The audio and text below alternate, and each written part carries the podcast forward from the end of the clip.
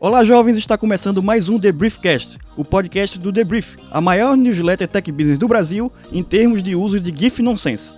Ao meu lado virtual, como sempre, está nosso querido Marcelo Gripa, nosso co-host. Tudo bem aí, Marcelo? Tudo bem, Renato? Mais uma vez aqui, apostos para a gente comentar as melhores histórias de tech business da semana. E no programa de hoje a gente vai discutir como é que a inclusão digital ela pode estar intimamente ligada à saúde das pessoas. E nas rapidinhas, o Spotify patrocinando o Barcelona, trabalhadores querendo migrar para o híbrido, o Google I.O. ganhando uma data e a volta da mobilete. Não sai daí!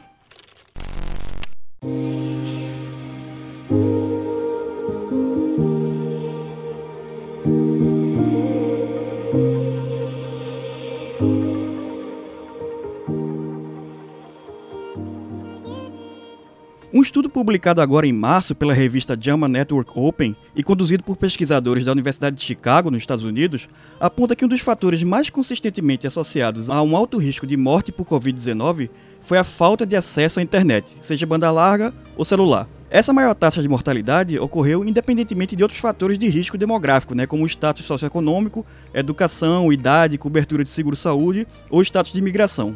Essa pesquisa estima que para cada 1% a mais de residentes em uma região com acesso à internet, até 6 mortes por 100 mil habitantes poderiam ser evitadas. Essa mesma tendência se manteve nas áreas rurais e urbanas, ou seja, pessoas que poderiam ter acesso à internet nas cidades, mas não conseguem, também correm maior risco de morrer de Covid-19. Os autores do estudo ainda reforçam que as pessoas com acesso limitado à internet acabam sendo menos estudadas né, e frequentemente excluídas das pesquisas sobre as pandemias.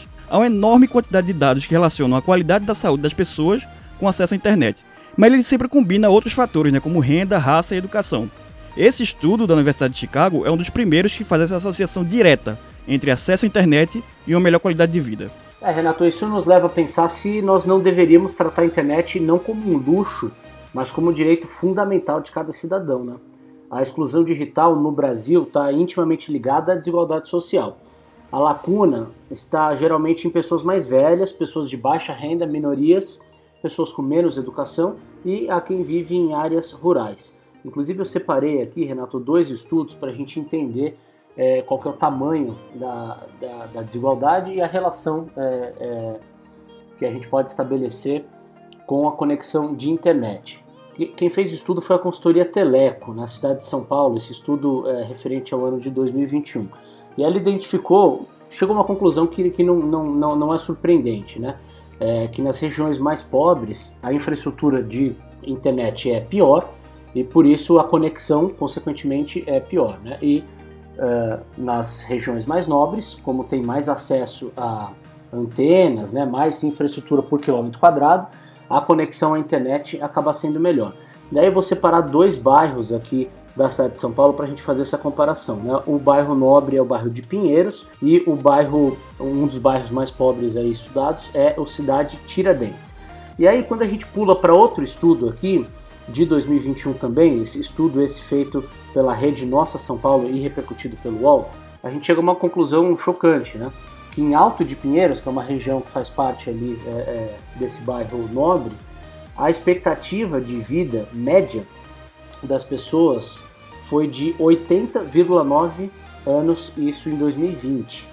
E aí, quando a gente vai para a cidade de Tiradentes, que fica quase 40 quilômetros de distância, essa expectativa de vida, de vida na média, cai para 58,3 anos. Ou seja, o bairro onde você nasce e cresce pode ser determinante para que uma pessoa viva cerca de 23 anos a mais ou a menos, o que é chocante, né? E é importante esses dados que você trouxe agora porque eles são novos, né? São 2021, são recentes. Porque os dados mais recentes que a gente tem do IBGE em relação à inclusão digital são de 2019, né? Por uma série de fatores aí, inclusive falta de, de mais verba, né, para o IBGE. Mas a Pesquisa Nacional de Amostra de Domicílio Contínuo, a famosa PNAD, ela aponta que a proporção de famílias com acesso à internet em 2019 subiu de 79,1% para 82,7% na comparação com 2018. Mas o que o IBGE define como tendo acesso à internet está né, tá longe de ser o mesmo que uma pessoa incluída digitalmente, né? já que a pesquisa ela investiga a utilização pessoal da internet por qualquer meio, em qualquer local, em pelo menos em algum momento, num período de 90 dias que antecede a entrevista. Ou seja, se você navegou na web nos últimos três meses, já conta como tendo acesso à internet. E mesmo com a definição assim tão abrangente, né, como uma pessoa te, que tem acesso à internet, 40 milhões de brasileiros não possuem acesso à internet, né, ou seja, não tiveram nenhuma interação com a rede nos últimos três meses que antecedem a pesquisa. E os motivos para isso é, escancaram a desigualdade no país, né? Porque o serviço ele é considerado caro para 26,2% dessas famílias. E esse peso ele pode ser percebido também no fato de que o rendimento médio per capita dos domicílios com utilização da internet é de R$ 1.527, o dobro da renda dos que não utilizam a rede, né, que é de 728 reais. Lembrando que isso foi em 2019, né? De lá para cá, a inflação fez um estrago tremendo no bolso dos brasileiros. E outras razões para a exclusão digital são igualmente chocantes. Para 25,7% dos lares, nenhum morador sequer sabia usar a internet. E impressionantes 32,9% há simplesmente a falta de interesse. As pessoas não usam a internet porque não querem ter interesse e acham que não vai agregar na vida delas. E entre os domicílios localizados na zona rural, é, um dos principais motivos de não utilizar a internet continua sendo a indisponibilidade do serviço, né? 19,2% das pessoas responderam que não usam internet na zona rural porque não têm acesso ao serviço. Essa porcentagem baixa para 0,6% né, em áreas urbanas. Caramba, tá aí a realidade nua e crua, né? A gente gosta de dizer que o Brasil é um país digital, mas quando entra nos números vê que não é bem assim, ainda tem muito o que evoluir. Olha, nas famílias que possuem internet, 99,5% acessam a rede pelo smartphone. O uso é maior entre estudantes, 88%, do que entre não estudantes, 75,8%. Os estudantes da rede privada, 98,4% deles, usam mais do que os estudantes da rede pública, 83,7%. Essas desigualdades não foram criadas por acaso. Provedores privados de serviço de internet desenvolveram a infraestrutura para acesso à internet de banda larga onde era mais rentável. Como consequência, Muitas das comunidades mais marginalizadas do país têm menos opções, mais caras né, e de menor qualidade quando se trata de um provedor de serviço de internet. Olha, a gente percebe isso daí na prática aqui em São Paulo, não sei se é assim em outras cidades também, né? Mas quando é, a gente muda de casa, né, para você solicitar o serviço de, de fibra ótica na internet, a operadora vai dizer: Bom, peraí, deixa eu consultar se o seu bairro tem infraestrutura para fibra ótica ou não. E dependendo de onde você mora também, qual região, qual do país, você acaba, para ter esse serviço, você acaba na mão, às vezes até de milícia, né? Porque é a única que fornece serviço para você, um gato net, assim, alguma coisa nessa, alguma coisa dessa, para você poder ter acesso à internet. Olha, é, offline, então, essas pessoas foram incapazes de usar a telemedicina, por exemplo, ou até mesmo procurar mais informações sobre condições de saúde. Sem contar que para 95,7% das pessoas que utilizaram a internet em 2019, o envio e recebimento de mensagens de texto, voz ou imagens por aplicativos foi o principal objetivo, indicado aí por 95,7% das pessoas. Ou seja, trocando em miúdos, esse público ainda estava exposto a todo tipo de desinformação e fake news sem nenhum tipo de filtro. Por isso, nos últimos anos, os pesquisadores começaram a ver o acesso à internet, em particular a banda larga, de alta velocidade como um componente crítico da saúde, né? algo vital para conectar as pessoas não apenas com cuidados de saúde, mas também com alimentação, moradia, educação e renda, todos considerados determinantes sociais da saúde. É, isso ficou mais crítico ainda com a pandemia né, de Covid-19, porque pessoas que já eram carentes né, do ponto de vista médico, de repente se viram sem nenhum acesso a, cuidar de saúde, né, com, isolamento social, sem poder ir para uma unidade básica de, de saúde e sem internet, né, para fazer, como você falou, é, essa telemedicina, as pessoas viram completamente isoladas, né? O acesso à banda larga também determinou acesso, durante esse período da pandemia, acesso à educação, à estabilidade econômica, né, para quem podia é, trabalhar de home office, disponibilidade de vacinas, né, aqui no Recife, por exemplo, onde eu moro, você faz o seu agendamento da vacina pelo aplicativo, né, pelo site, né? Então muita gente que não tinha acesso à internet não tinha como agendar a vacina, você tinha que procurar ajuda de alguém, um vizinho, um amigo, um parente, ou até a própria prefeitura para poder agendar a sua vacinação. E informações de segurança, né, entre outros recursos. Pelo menos desde 2011, a ONU classifica o acesso à internet como um direito humano. E desconectar a população da web viola o artigo 19 do parágrafo 3 do Pacto Internacional sobre os Direitos Civis e Políticos. No Brasil, há uma proposta de emenda à Constituição que quer incluir o acesso à internet entre os direitos fundamentais, né, descritos no artigo 5 da Constituição. Por enquanto, essa PEC, né, a PEC número 8 de 2020, ela está na Comissão de Constituição e Justiça e Cidadania, né, a CCJ, aguardando uma designação do relator. Ou seja, está paradinha.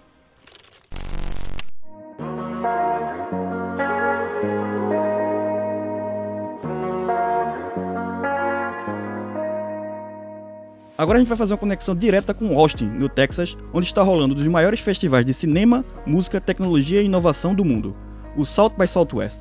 Nossos parceiros do Cubo Itaú estão lá, nos ajudando a trazer para você as principais novidades do evento todos os dias lá na newsletter, lá no Debrief. E a gente vai conversar agora com a Renata Zanuto, que é a co-head do Cubo e está lá na SXSW. Renata, essa é a primeira edição presencial da SXSW depois de dois anos. Em 2020 e 2021, o evento foi 100% online por causa da pandemia de Covid-19. Qual o clima aí na cidade com o retorno do festival? O clima da cidade é de humanização, né? Das pessoas muito calorosas, tanto o pessoal da cidade como as pessoas que estão participando do evento. Você vê todo mundo que está aqui é, super empolgado de ter essa volta do presencial, de ter esse contato humano, de ter as relações interpessoais de volta. O SXSW ele não é só um evento de conteúdo, ele é um evento de conteúdo e experiência.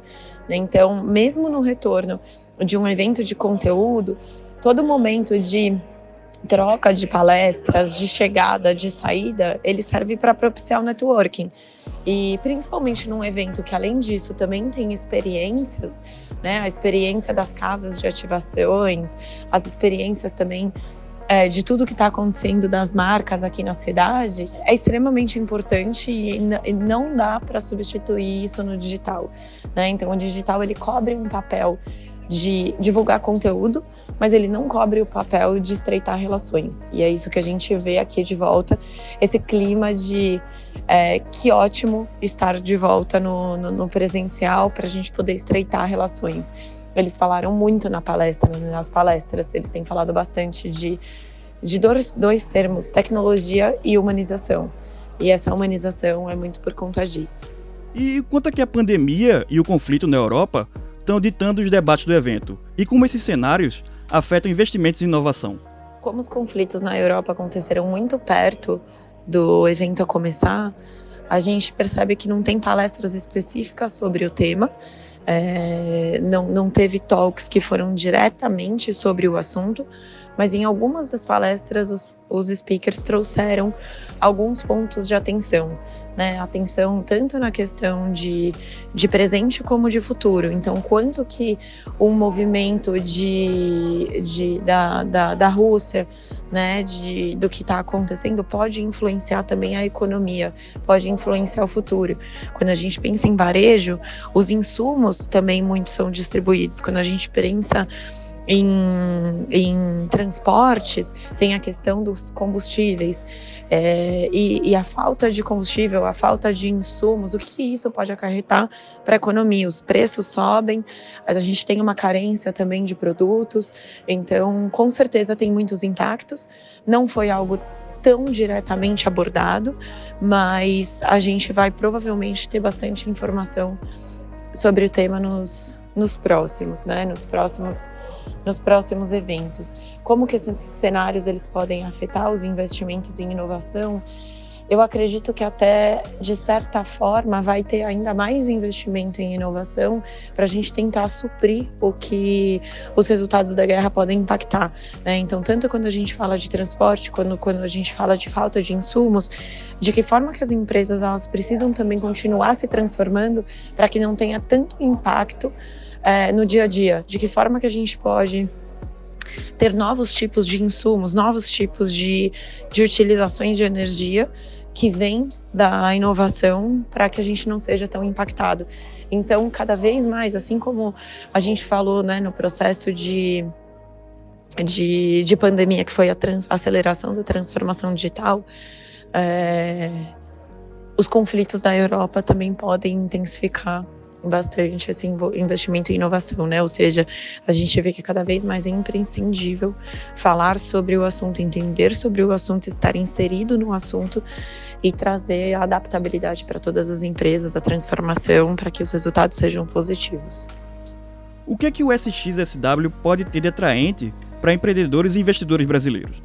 O SXSW, ele é um evento de principalmente que fala muito de inovação, de tecnologia, que fala de tendências, que traz o futuro para o presente, né? Que fala de do que está acontecendo hoje, o que, que vai acontecer daqui 5, 10, 15 anos e de como que a gente tem que se preparar para isso. Então, ele é super importante e atraente para os empreendedores e investidores, porque, primeiro, ele abre cabeça, ele é um evento que abre muito cabeça, você vê coisas muito diferentes do seu dia a dia, você vê novas possibilidades de aplicações de novos produtos.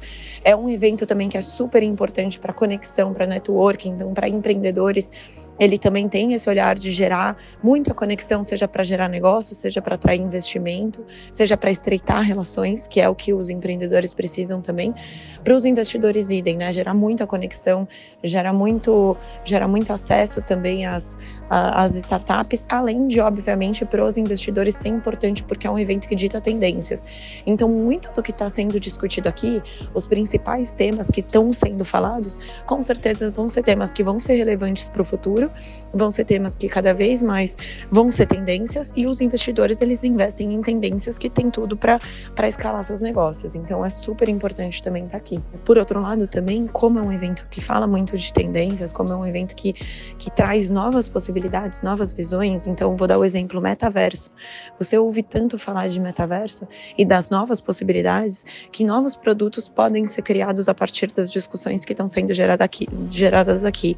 Novas soluções, novas aplicações podem ser criadas ou novas integrações de plataformas.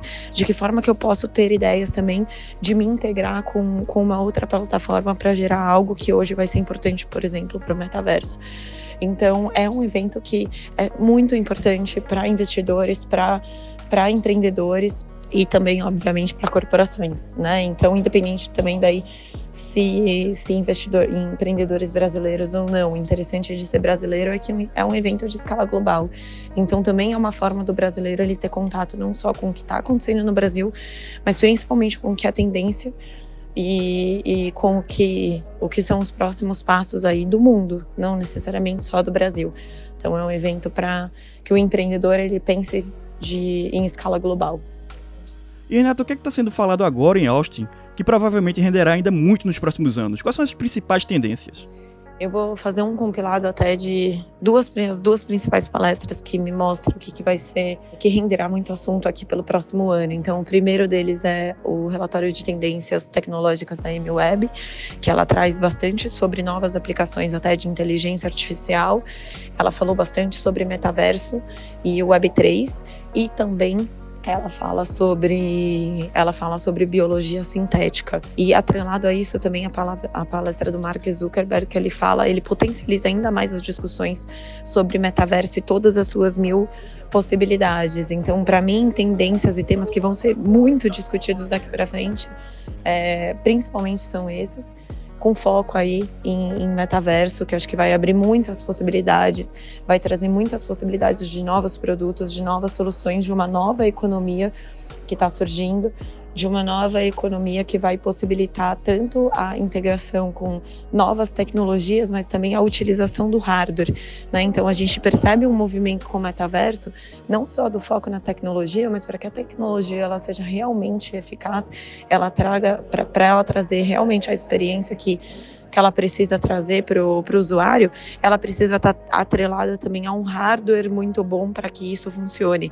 Então também tem esse investimento em hardware, né, em plataformas integradas, em tecnologia e em hardware, para que, que a experiência do, das pessoas ela seja uma experiência eficaz. Então, apesar de, de ser uma plataforma, né, eles falam bastante que, apesar de ser digital, de ser uma plataforma, é uma experiência imersiva, o metaverso, onde traz também, a, a, além desse lado digital, ele traz a pessoalidade das relações. Né? Então, como eu comentei anteriormente também, a tecnologia versus humanização, de que forma que a gente pode deixar um ambiente digital mais humano que estreite essas relações. E aí, infinitas aplicações. Aplicações em metaverso de games, que isso já está acontecendo, em fitness, em varejo, dentre outras várias possibilidades que vai que vai acabar interferindo em todos os mercados, em todas as indústrias. Então, para mim, é muito importante a gente acompanhar todas essas tendências, todas essas evoluções de discussões, principalmente voltada ao metaverso.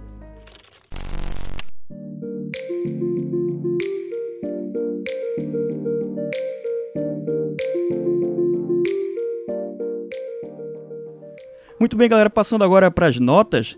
É, parece que já tá virando tradição aqui no Briefcast, né? A gente vai falar de futebol outra vez. E a bola da vez é o Spotify, né? Que será o novo patrocinador do Barcelona, na Espanha, substituindo a partir de julho a plataforma de streaming de vídeo Rakuten. Mas não é só isso, não. O Camp Nou, né, o lendário estádio da equipe catalã, será renomeado para Spotify Camp Nou. E é a primeira vez que o Barcelona vai vender né, o naming rights do estádio para um patrocinador. Corre o boato que o Spotify vai pagar ao Barcelona cerca de 307 milhões de dólares por essa parceria, né? Pode parecer muito, mas diz por aí que o clube de futebol tem uma dívida de mais de um bilhão de dólares, né? Ou seja, Messi saiu em boa hora. Olha, resgatando outro assunto que foi pauta no episódio passado, uma pesquisa da Microsoft sobre tendências no trabalho apontou que 58% dos profissionais brasileiros estão considerando mudar para o trabalho híbrido ou remoto ao longo do próximo ano. Na contagem global, 57% dos trabalhadores remotos estão considerando migrar para o híbrido, enquanto 51% dos trabalhadores híbridos têm vontade de mudar para o regime totalmente remoto. Outra mudança significativa no comportamento dos trabalhadores é que, para 53% dos profissionais, a saúde e o bem-estar se tornaram prioridades acima do trabalho. No Brasil, essa prioridade foi a maior entre os países do estudo, e 71% das pessoas declararam que a preocupação com o bem-estar é maior do que antes da pandemia. Essa foi uma grande mudança, né, que a pandemia trouxe aí do, do mindset das pessoas em relação ao trabalho, né, assim, teve até a, a grande a Great Resignation, né, nos Estados Unidos, né, muita gente pedindo demissão, querendo mudar de emprego, querendo mudar de carreira, já de olho nisso, né, assim, as pessoas dando mais valor ao bem-estar, às vezes, do que a, a você se desgastar no trabalho, né, sofrer um estresse ou um burnout. Né? Sim, sem dúvida. Eu lembro que um pouquinho antes da pandemia eu estava num, num coworking e, e, aí eu ouvi uma conversa né, de, uma, de, uma, de uma pessoa que estava lá dizendo que tinha recebido uma proposta de, de emprego, mas que eh, ela achava que não ia rolar porque a empresa não estava disposta a dar dois dias de home office por semana para ela. Então ela falou: Não, imagina, se não tiver isso eu não vou, porque para mim é o essencial. Mal sabia ela que a gente está numa pandemia e que provavelmente essa empresa já revisou o, o conceito, né? Não, e tem um conhecido meu ele até postou nas redes sociais isso, que ele foi fazer uma entrevista de, de, de emprego em outra cidade aqui, numa agência em outra cidade aqui próxima do, do Recife. E aí a, a vaga era para uma vaga híbrida ou remota. Aí ele chegou lá na entrevista, conversando com, com, a, com a pessoa lá do, do, RH, a pessoa disse que não, que a vaga era presencial, não era remota nem híbrida. Ele perguntou, pô, por que, é que vocês colocaram que era remota ou híbrida se a vaga é presencial? Aí a pessoa disse que não, que eles estavam colocando que era presencial e ninguém estava se candidatando. Eles colocaram um insulto, remota né? ou híbrida. Pois é, para poder as pessoas irem, né? Porque tava, tava vaga aberta e ninguém, ninguém se candidatava. E falando em híbrido, né, o Google anunciou que a sua conferência anual de desenvolvedores, né, a Google I.O., será realizada nos dias 11 e 12 de maio, né, próximos agora. É, tanto no Shoreline Amphitheater, lá na Califórnia, quanto online. As palestras se concentrarão em notícias e atualizações de produtos do Google, e a conferência estará disponível para transmissão online, e a, e a conferência estará disponível para transmissão online gratuitamente e um objeto de desejo de todo mundo que completou o ciclo vacinal e já está entrando na quarta dose, Mobilete está de volta. A bicicleta motorizada será relançada pela Caloi, mas com uma diferença: um motor elétrico de 350 watts no lugar do antigo motor a combustão. A nova Mobilete tem autonomia de 30 km e velocidade de até 25 km por hora. E o preço sugerido é de R$ 9.199. Você andou de mobilete, Marcelo? Não, não andei não. Eu, eu, eu, andava de patins e era só o que eu fazia, né? Eu também nunca tive. Tive amigos que tinham, o pessoal curtia muito mobilete para andar por aí, mas eu nunca viajei muito não na mobilete. Mas de repente agora uma mobilete elétrica, É. pra você fazer uma, uma distância curta aí, é, é mais atraente. É, e sem contar que assim, a bike tá, tá cada vez mais charmosa aí, né? Tipo, pelas cidades, cada vez mais, mais pessoas andando, né? Quem sabe nessa onda o pessoal se anima e pega uma, uma, uma mobilete também pra facilitar um pouco o caminho. Né, e tem um- um- uma pegada retrô, né, no caso da mobilete da Caloi, né? Se de repente você pega seu, seu Pense Bem, bota na sua mobilete e, e volta no tempo aí pros anos 80, de repente, na sua mobilete elétrica. Entrando aí, pra finalizar, nas nossas recomendações, é, eu vou de livro hoje, né? Pro pessoal que tá viciado em Elden Ring e quer consumir mais conteúdo né, nesse estilo medieval de fantasia e terror, eu recomendo demais o livro Between Two Fires, do Christopher Bullman.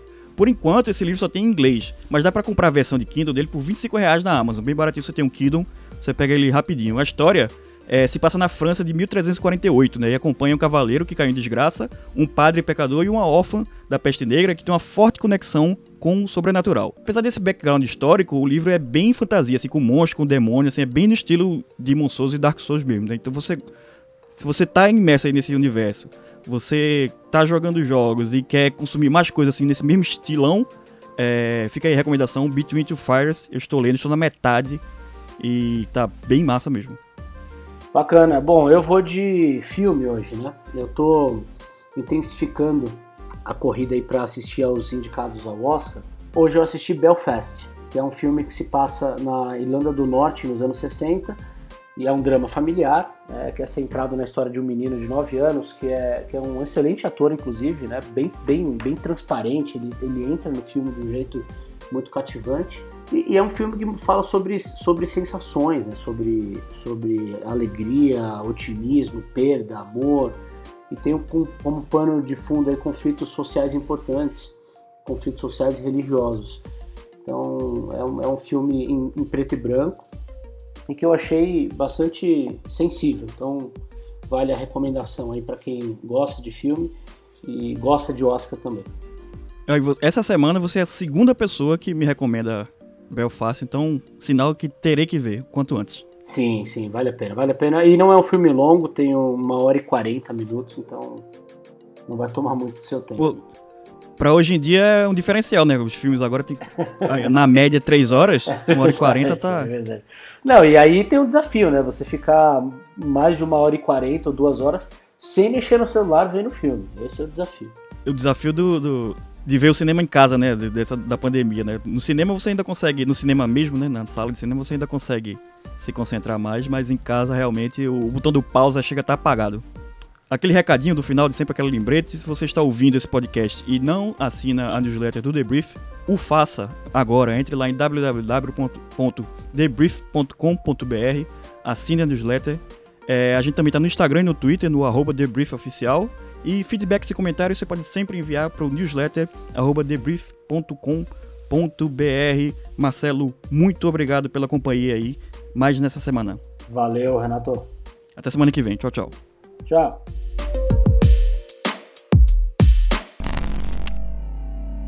Ah.